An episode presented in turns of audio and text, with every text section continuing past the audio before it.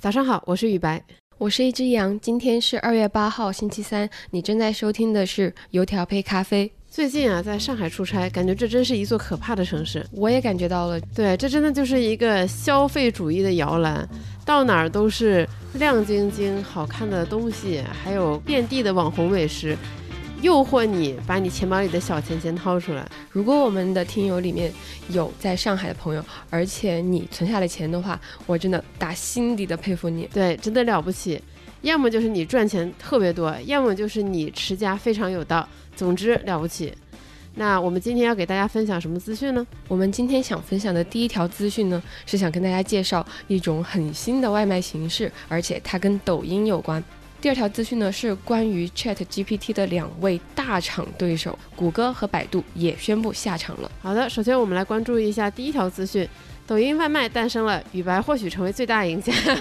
那，这是我非常不要脸的写的标题。就是看到这条新闻的我，就是难以压抑心中的澎湃。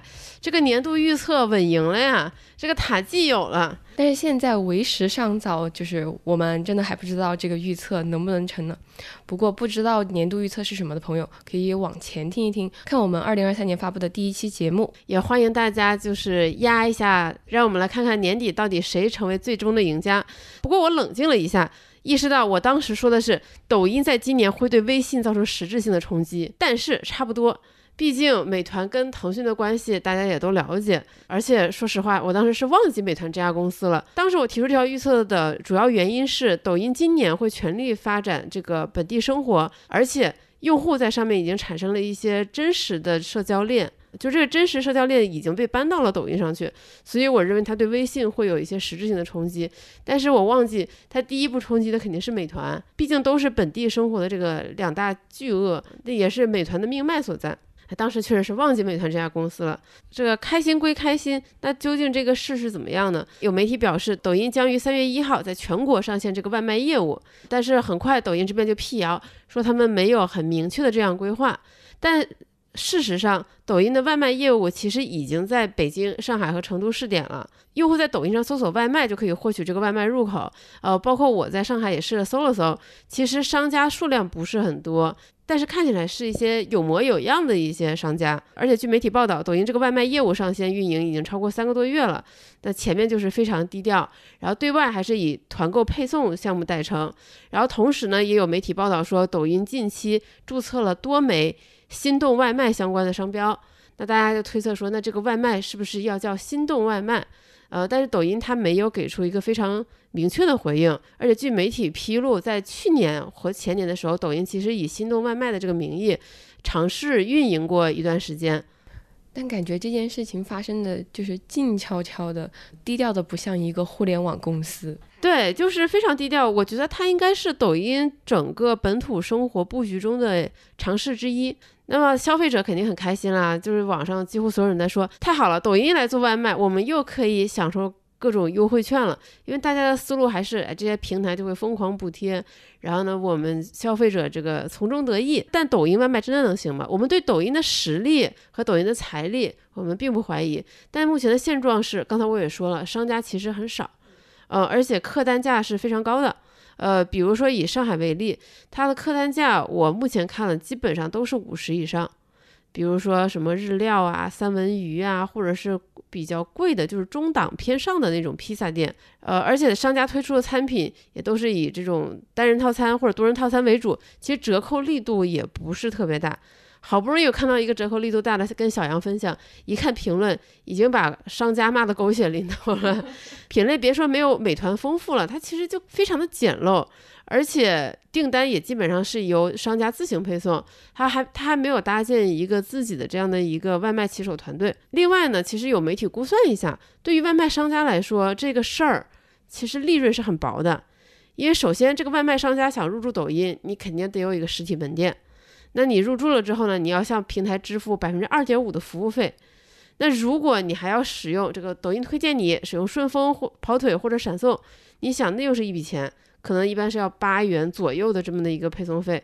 而且如果你要通过服务商来挂靠，就像我们在抖音如果买团购，你其实你能看到有很多第三方服务商，那又是一笔钱。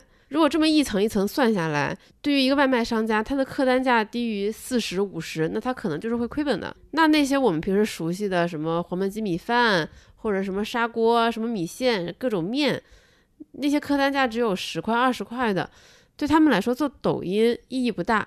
而且如果你要做抖音，你还要运营短视频内容，你还得请一个团队给你拍视频，还得做剪辑，而且你也不能只拍一条吧，你可能定期得换。那这又是很大的一个成本，对于中小型商家来说，他可能负担不起，所以这个抖音外卖能不能成，我觉得是需要打问号的。不过我也想象了一些比较美好的画面，就可能大家平时刷抖音的时候并没有点外卖的需求，但是刷到了一家店，看起来觉得很美好。以前他可能是直接团购一张券，冲动团购，那现在可能是冲动点外卖，嗯，就像我经常在抖音上冲动买衣服一样。啊，后来都退了，后来都退了，后来都退了。对，就是我觉得有可能。总的来说，不管我会不会成为最大的赢家，但是如果抖音确实发力，我猜饿了么可能会成为这场战争中最大的输家。毕竟最后都是第一名和第二名的战争，第三名肯定下场不会太好。嗯，而且虽然很多消费者在美滋滋的等待这个优惠，当然我也不例外，但我还是内心有点惆怅吧，因为感觉历史好像就重演了一遍。就抖音做的还是老对手平时做的事情，对抖音这样一家公司，我们往往会有一些更高的期待，因为他们在技术上是有他们的领先优势的。我们更希望看到他们能用新技术改变世界、改变生活，而不是把其他巨头做过的事情再做一遍。当他们又去做外卖的时候，如果未来还要做打车等等，我会觉得很沮丧。就这么听下来，有个感觉，就是抖音他想做的外卖，可能专门做高端外卖也说不定，感感觉还挺难琢磨的。嗯，刚刚其实雨白也提到，希望看到这些公司应用这些技术去做一点比较新的事情。那接下来要讲的这条资讯呢，就真的是大厂，然后应用新的技术，想去做一点新的事情。对，这也是我们今天的重头戏。就是最近啊，关于 Chat GPT 的信息真的是非常的多。你一打开社交网络，有给你传秘籍的，有传小道消息的。不过在这么多信息当中，可能最引人注目的还是接下来要跟大家说的这两条。二月六日，谷歌呢，它发布了一篇长文，正式官宣了自己的 AI 对话产品 Bard，并且已经开放内测。接着，百度就仿佛不甘示弱一般，也官宣。二月七号的时候，他就在自己的公众号只写了四排字，就说：“哎，给大家介绍一下我们的大模型新项目文心一言，它的英文名是 Ernie Bot，敬请期待。”然后加了两排我们普通人根本就读不懂的技术流注释，就你从这个上面根本看不出来它是个什么东西。但是有一些专业人士说。从这个描述当中，能够推测出这个文心一言应该和 Chat GPT 类似，也是一个面向普通人的 AI 对话产品。呃，它到底是什么样呢？我们应该会在三月份的时候见到。但是不管怎样，百度的股价今天是大涨了。那我相信大家即使是再不关心 AI 领域，应该都会知道，像百度和谷歌这样的大公司，他们很早就已经开始关注 AI 了嘛。那他们这些年搞 AI 产品到底搞了些什么呢？我们先从国内的百度说起，百度的产品呢，它分为两类，一个就是面向自己，另外一个面向企业。面向自己的呢，就是把 AI 技术应用到自己的产品里面，就是它是某一个产品的一个部分，一个支持性的功能。那面向企业的呢，就是一些卖给医疗机构啊，还有一些政府部门，还有媒体的智能解决方案。然后啊，他们还做了一个平台卖这种 AI 智能硬件，但是比较前沿的模型，就是像即将推出的这个文心一言，或者像 Chat GPT 这样的东西，它有投入有研究，但是没有已经落地的商业化案例。那对于谷歌来说，虽然说也推出了文字转图片转音乐的这种 AI GC 产品，但也一直没有出圈儿。呃，如果简单粗暴一点的来讲的话，它其实。并没有怎么靠 AI 赚到钱，更多的是面向自己。比如说，谷歌知名度最高的 AI 研究机构 DeepMind，它会把它最新的 AI 技术销售给自己的兄弟公司，比如说像是 YouTube 这样，让他们给字幕做一些优化，更准确。呃，那其他的呢？大多数都是停留在研究阶段。那这两家大厂的 AI 业务呢，大概就是这样的。我今天在跟雨白聊到这条资讯的时候，他还问我为什么 Chat GPT 出来了之后，大家都跑出来了，像谷歌、百度纷纷就出来官宣，你看对吧？就对我就说为什么大家好像突然一下子在一瞬间都拥有了这项技术，是之前秘而不发，还是互相学习借鉴，还是先宣称自己有假怀孕一样？对我想到的第一个答案呢，就是那他们这么做当然是为了蹭热点嘛。不管这个 AI 对话产品能不能帮他们赚到钱，这个热点我先蹭一波，显得我在 AI 这个领域不落伍。反正技术都是现成的嘛。那换句话来说，就是因为 Chat GPT 打开了市场，现在市场上的需求起来了，它这种产品的供给也就相应的增加了嘛。对于这些大厂来说，类似于 Chat GPT 这种类似产品，可能是未来的一个很大的增长点。所以何乐而不为呢？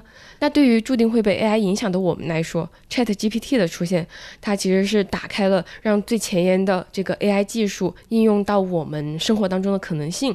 我们在之前的节目当中也提到了，其实像 Chat GPT 这一代产品，它已经不是简单的陪聊那么简单了，而是有着提升知识生产、传递、传播效率的可能性，就真的是未来可期。其实让我特别感慨的是，当 Chat GPT 刚出来的时候。呃，可能大部分人，包括我会把它当成一个聊天机器人一样。但是小杨同学以极大的热情，天天和 Chat GPT 聊天，还写歌。很遗憾啊，没靠这个赚到钱啊。确实，反思一下，反思一下。以上就是今天的两条资讯了。我们今天的一句话新闻是什么呢？呃，一句话新闻是，国美最近要求所有员工每天至少浏览自家 APP 半小时以上，而且这个他们会用技术来进行监督和统计。但是吐槽归吐槽，奇葩归奇葩，让我们恭喜国美成为第一个两度登上我们一句话新闻舞台的品牌。以上就是今天的全部内容，我们周五再见。好，周五见，拜拜。